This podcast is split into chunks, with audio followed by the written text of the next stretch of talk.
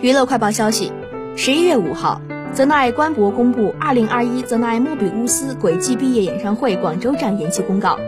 公告称，为配合当地防疫，保障观众及演职人员安全，原定于十一月十三号至十四号的二零二一泽奈莫比乌斯轨迹毕业演唱会广州站将延期举行。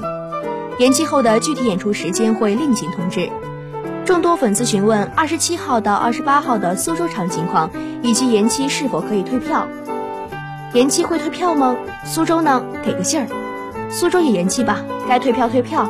虽然很期待很期待，但疫情防控最重要。